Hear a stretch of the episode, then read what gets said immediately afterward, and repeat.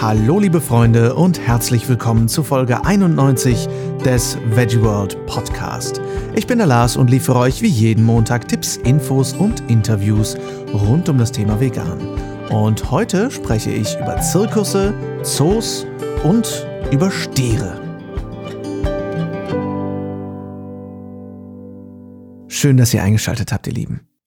Ich hoffe, ihr hattet eine schöne Woche. Ich durfte die letzten Tage in meiner Schnitthöhle mit Regisseur James Hood verbringen, mit dem ich gerade die erste Episode unserer Doku-Serie Planet Vegan finalisiere.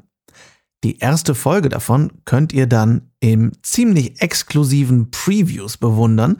Zum einen nächsten Montag am 6. Mai auf dem Portobello Live Festival in London und eine Woche später am Mittwoch, dem 15. Mai auf dem Ottawa International Vegan Film Festival in Berlin, das ich übrigens auch moderieren werde. Da könnt ihr dann nicht nur die erste Folge sehen, sondern auch danach mit James und mir über die Doku und den Entstehungsprozess plaudern und was noch so auf euch zukommen wird. Alle Links zu den entsprechenden Festivals findet ihr in den Shownotes. Falls ihr also zufällig in London oder in Berlin sein solltet, schaut gern vorbei, das würde mich sehr, sehr freuen. Was mich übrigens auch jetzt riesig freut, ist, dass wir endlich wieder eine Infofolge präsentieren dürfen. Ach, was sage ich? Wir dürfen, wir können endlich wieder eine präsentieren. Denn das liegt daran, wie ich sicher schon ein paar Mal erwähnt habe, dass an der reinen Recherchearbeit einfach ziemlich viel Zeit kleben bleibt. Nicole macht sich für jede dieser Folgen unglaublich viel Arbeit und damit das alles möglichst handfest ist, was wir hier präsentieren können, dauert das eben ein kleines bisschen. Aber wir haben jetzt wirklich einige tolle Infofolgen auf Lager, die wir in den nächsten Wochen präsentieren werden. Und zwar werden wir das so machen, dass wir eine Infofolge im Monat wieder senden können. Und das war von Anfang an ein, ein, Anliegen eigentlich. Ursprünglich wollten wir mal drei Infofolgen im Monat und ein Interview. Das hat sich dann jetzt ein bisschen umgekehrt. Aber wir wollen euch auf jeden Fall wieder regelmäßig Infofolgen liefern. Und ab heute geht das auch wieder klar. Das ist uns besonders wichtig, ähm, gerade nach euren ganzen Rückmeldungen, die wir immer mal wieder zu den Infofolgen bekommen. Äh, apropos Rückmeldungen, vielen Dank für euer Feedback zu meiner Frage, ob ihr mehr Videos von mir sehen möchtet, wo ich äh, kurz und knapp aktuelle Geschehnisse und andere Dinge, die mir so im Kopf rumschwirren, kommentiere. Äh, es freut mich sehr, dass euch das anscheinend interessiert. Dann habe ich nicht ganz so das Gefühl, das alles in ein Vakuum hinein zu quatschen. Deswegen werde ich das bald mal angehen und euch auf dem Laufenden halten, wann das erste Video dazu online geht. Übrigens, wir sind nicht mehr weit von unserer hundertsten Folge entfernt. Oh ja, Dafür möchten wir uns natürlich etwas Besonderes für euch einfallen lassen und bereiten etwas vor, von dem ihr auch ein Teil werden könnt. Schickt mir also gern an lars.veggieworld.de oder schreibt mir bei Instagram at larswalterofficial, was die häufigsten, merkwürdigsten, innervierendsten oder lustigsten Argumente gegen Veganismus sind, die ihr je gehört habt oder gelesen habt oder irgendwie anders mitbekommen habt oder auch selber gebracht habt. Die besten stellen wir dann in unserer Jubiläumsfolge als Bullshit-Bingo vor und liefern euch sinnvolle Gegenargumente. Also ich freue mich sehr auf eure Nachrichten, bin mal sehr gespannt. Ab heute startet jetzt also unsere Serie Tiere als Entertainer, wo wir ab jetzt jeden Monat eine neue Folge rausbringen. Es werden mindestens drei zum Thema, denn dieses Thema ist sehr komplex. Was bedeutet Tiere als Entertainer und worüber genau sprechen wir eigentlich hier? Wie auch in so vielen anderen Industrien ist es schier unmöglich, die gesamte Bandbreite der Ausbeutung von Tieren in allen Ecken der Welt zu dokumentieren und weiterzutragen. Deswegen seid bitte nicht enttäuscht, wenn euch da noch das eine oder andere Thema fehlt. Wir erheben keinen Anspruch auf Vollständigkeit, das können wir einfach nicht, denn jedes dieser Themen ist dermaßen komplex potenziell, dass es quasi schon einen eigenen Podcast nur über die Entertainment-Industrie und Tiere geben könnte. Wir werden aber einige Folgen dazu bringen, also seid geduldig, falls heute noch nicht das Thema dabei war, das ihr gerne gehört hättet. Wenn ihr euch Themen wünscht zum Thema Tiere als Entertainment, dann schreibt mir natürlich gerne an lars.veggieworld.de. Was wir jetzt machen, ist euch einen Auszug zu präsentieren, einen, einen Einblick durchs Schlüsselloch sozusagen. Es wird, wie so viele Infofolgen, nicht schön das schon mal vorweg. Aber wie ich vorher immer so gern sage, nur weil es nicht schön wird, heißt es nicht, dass es nicht wichtig ist. Also, schnallt euch an, los geht's. Vielen von uns ist es als Kindheitserinnerung noch im Kopf oder vielleicht als Fotos von damals oder wir machen es auch heute noch immer mal wieder gerne in den Zoo gehen. Aber was soll jetzt das Problem mit Zoos sein? Viele Menschen argumentieren für Zoos, indem sie Artenschutz, große Gehege und ein Näherbringen der Natur an den Menschen erwähnen. Was viele nicht wissen, ist, dass in den meisten Zoos viele der Tiere dauerhaft unter dem Einfluss von Psychopharmaka stehen, weil sie so massive Verhaltensstörungen aufweisen. Es sieht aber natürlich doof aus, wenn ein Affe nur apathisch dasitzt und traurig guckt oder seinen Kopf gegen die Scheibe haut. Damit wir als Besucher so etwas also nicht zu Gesicht bekommen und die Stimmung der Tiere aufgehellt wird, bekommen diese häufig Antidepressiva. Das Valiumpräparat Diazepam wird vorwiegend bei Delfinen, Robben und Affen eingesetzt, bei anderen Wildtieren überwiegend zum Transport oder der Ruhigstellung vor Untersuchungen. Das Problem ist, dass es in den für die Tiere viel zu engen Gehegen schlichtweg ohne diese Medikation nicht möglich ist, ein friedvolles Miteinander zu praktizieren, da sie nicht genug Möglichkeiten haben, sich aus dem Weg zu gehen. Männliche Löwenjungen zum Beispiel verlassen nach einiger Zeit ihre Familie in freier Wildbahn, weil die älteren Tiere sie meist nicht mehr akzeptieren. Im Zoo ist das natürlich nicht möglich. Die amerikanische Pathologin Lynn Grinner schreibt in ihrem Buch Pathologie der Zootiere, Abgesehen davon, dass die meisten Zootiere unterernährt waren, fand ich eine erschreckend hohe Mortalitätsrate durch die Verwendung von Anästhetika und Beruhigungsmitteln. Die Präparate verabreichen fast immer die Pfleger, weil sich viele der kleineren Zoos keinen festangestellten Tierarzt leisten können. Ein Affe, der durchdreht, kriegt Diazepam und das vielfach als Dauermedikation. Was viele nicht wissen, nach einer Weile kehrt sich die Wirkung um. Dann beruhigen die Mittel nicht mehr. Sie steigern die Aggressivität noch über das vorhandene Maß hinaus. Laut einem Artikel der Welt sind Veterinärmediziner selbst in großen Tierparks rar. In dem Artikel heißt es, im Berliner Zoo kommen auf 20.000 Tiere zwei Tierärzte. Macht pro Tier ein paar Minuten pro Jahr für fachmedizinische Versorgung. Was hier der Arzt nicht schafft, fällt den Pflegern zu. Auch diese hätten laut Weltartikel freien Zugang zur Zooapotheke, das verleite nicht selten zu kriminellen Nebenwirkungen. Aus vielen Zoos heraus werde ein Handel mit der Drogenszene betrieben. Die Pfleger handeln damit, um ihre Einkünfte aufzubessern. Beliebt ist etwa das Betäubungsmittel Ketamin, als Partydroge bekannt unter dem Namen Special K. In einigen Londoner Clubs hat es einen Wert von rund 25 Euro pro Gramm. Wer es schnupft, ist etwa 20 Minuten high. Typisch sind Schwebezustände oder ein Trennungsgefühl von Körper und Geist, auch Astralreisen, Überdosierungen führen zu Horrortrips und Atemlähmung. Ob die Pfleger das Präparat einem Löwen oder Affen verabreichen oder einfach verkaufen, falle nicht weiter auf. Medikamentenbücher würden in den meisten deutschen Zoos nicht korrekt geführt, wenn es überhaupt welche gäbe. In einem einzigen deutschen Skandalfall ist die Dosierung juristisch sauber dokumentiert.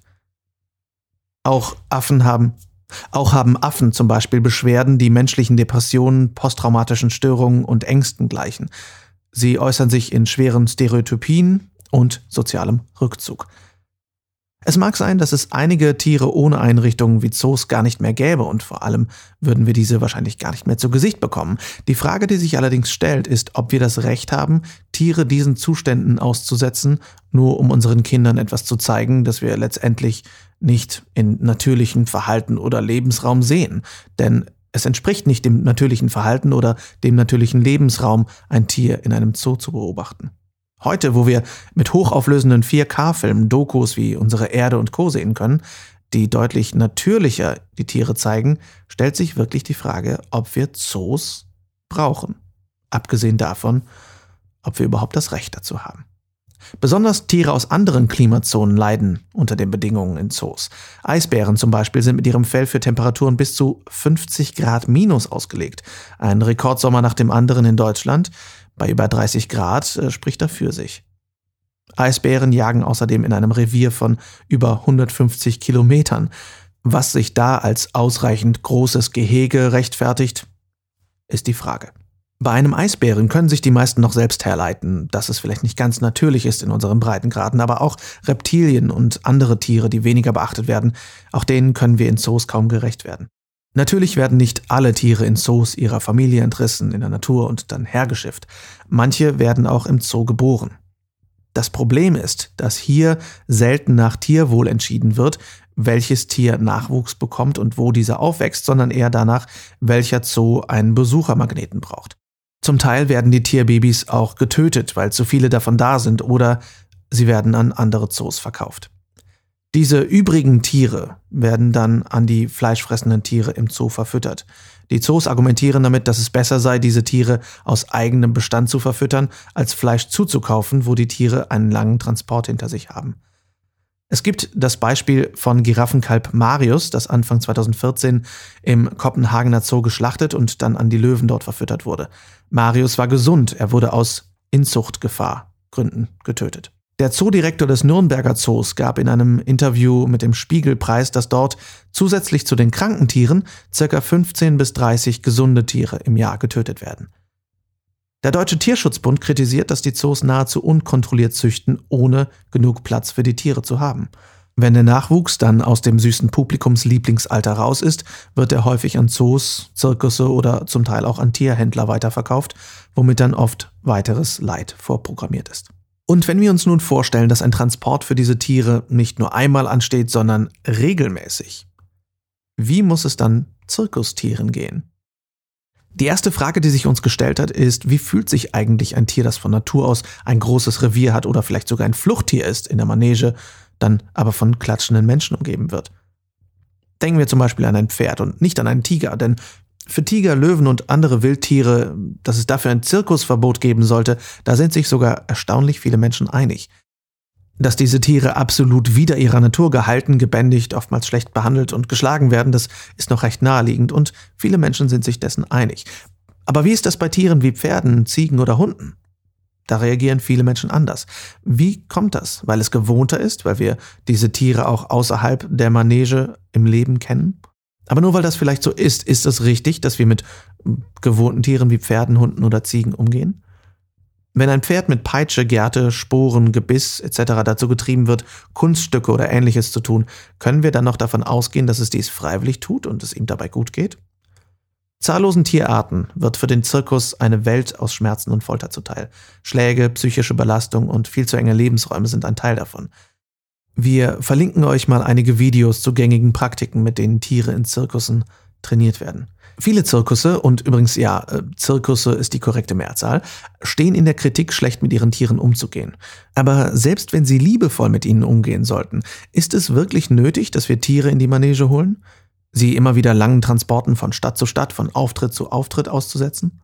sie in enge Käfige und Gehege am Spielort zu sperren und dann am Abend durch brennende Reifen springen zu lassen, nur damit wir etwas Außergewöhnliches sehen? Allerdings soll nicht unerwähnt bleiben, dass es sich einige Aktivisten zur Aufgabe gemacht haben, Zirkusbesucher darüber aufzuklären, was mit den Tieren hinter den Kulissen passiert. Außerdem gibt es Zirkusse, die vorbildlich zeigen, dass sie auch gute Shows ohne Tiere auf die Beine stellen können, wie etwa Zirkus Flickflack oder seit 2018 auch Zirkus Roncalli, der seine letzten Pferdeshows eingestellt hat und sogar noch weiterdenkt. Dort gibt es nämlich Popcorn nur in Papiertüten, Trinkbecher aus abbaubaren Materialien, kein Plastikbesteck und ausschließlich vegetarische und vegane Speisen im Angebot. Das, finde ich, ist schon ein wichtiger Schritt. Schauen wir als letztes für heute auf eine Tradition, die für die einen fast heilig ist, für die anderen im wahrsten Sinne des Wortes ein rotes Tuch. Stierkämpfe. In Spanien, Frankreich, Portugal sowie einigen südamerikanischen Ländern wie Mexiko, Kolumbien, Venezuela, Peru und Ecuador finden noch immer Stierkämpfe statt. Dort werden jedes Jahr mehrere Zehntausend Stiere gequält und getötet. Beim klassischen Stierkampf in der Arena traktieren Toreros die Tiere mit Dolchen und Lanzen, bis sie erschöpft zusammenbrechen. Zu Beginn rammen sie dem Tier in einem engen Gang einen Widerhaken in den Nacken, woraufhin er von Schmerzen angestachelt in die Arena rennt. Dann stechen Reiter, sogenannte Picadores, mit Lanzen auf den Stier ein und verletzen Bänder, Sehnen und Fasern in der Nackenmuskulatur, sodass das Tier seinen Kopf nicht mehr heben kann. Anschließend betreten Toreros zu Fuß die Arena und stecken dem Stier Holzstöcke mit Widerhaken, sogenannte Banderillas, in den Rücken. Durch den hohen Blutverlust wird das Tier zunehmend geschwächt, in seinem Todeskampf jedoch immer wieder aufgehetzt und durch die Arena gejagt. Schließlich versucht der Matador, den sterbenden Stier ein letztes Mal zu einem Angriff zu provozieren, um ihn dann mit einem Dolch zu töten.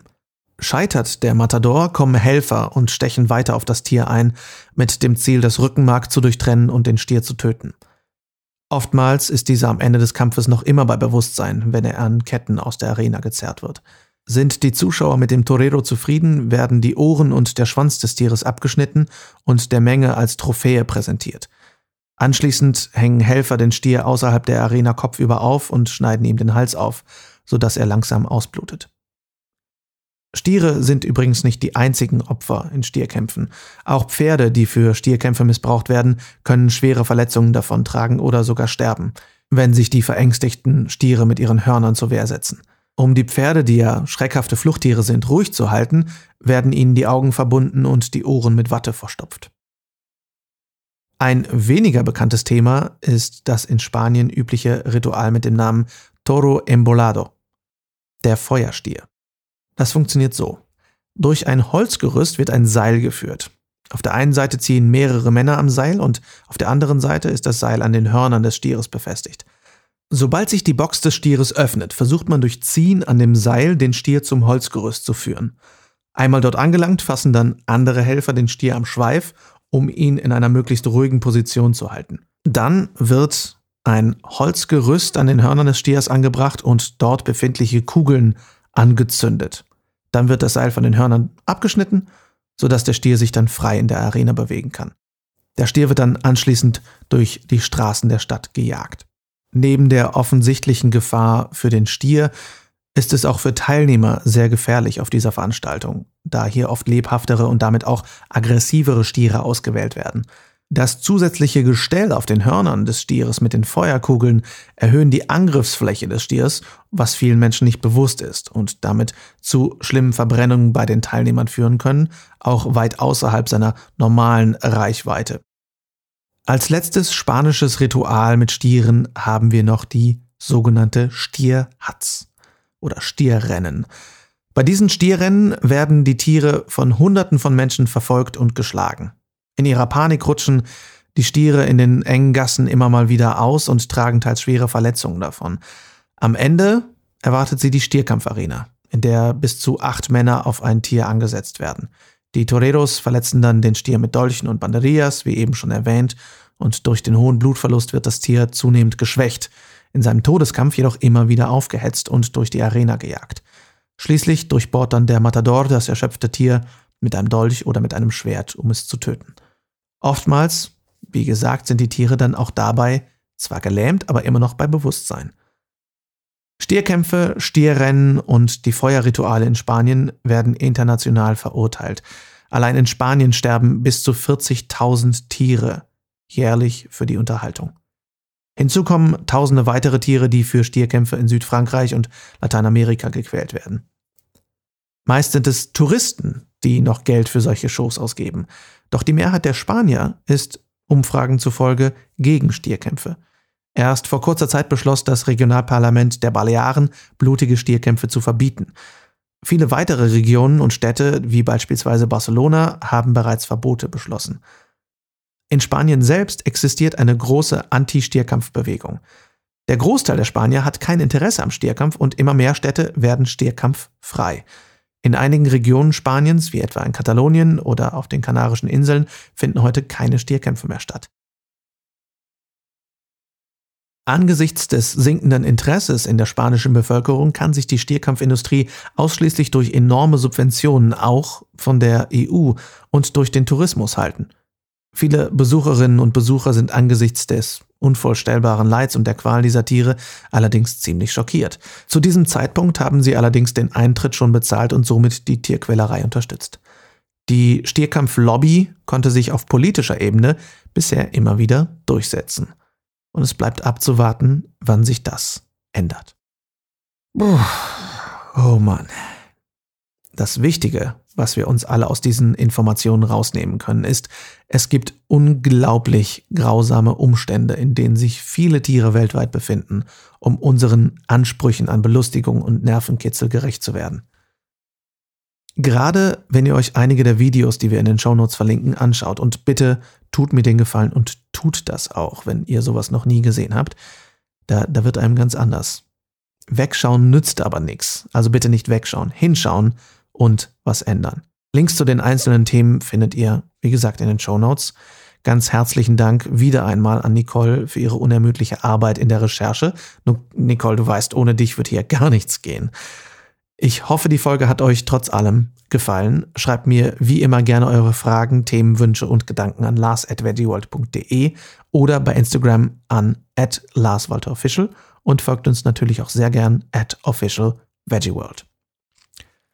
Nächste Woche geht es wieder mit Lösungen und Positivem weiter, mit einer unglaublich positiven Person, nämlich der wunderbaren Ria Rehberg, mit der ich über ihr diesjähriges Projekt Million Dollar Vegan und dessen Auswirkungen spreche.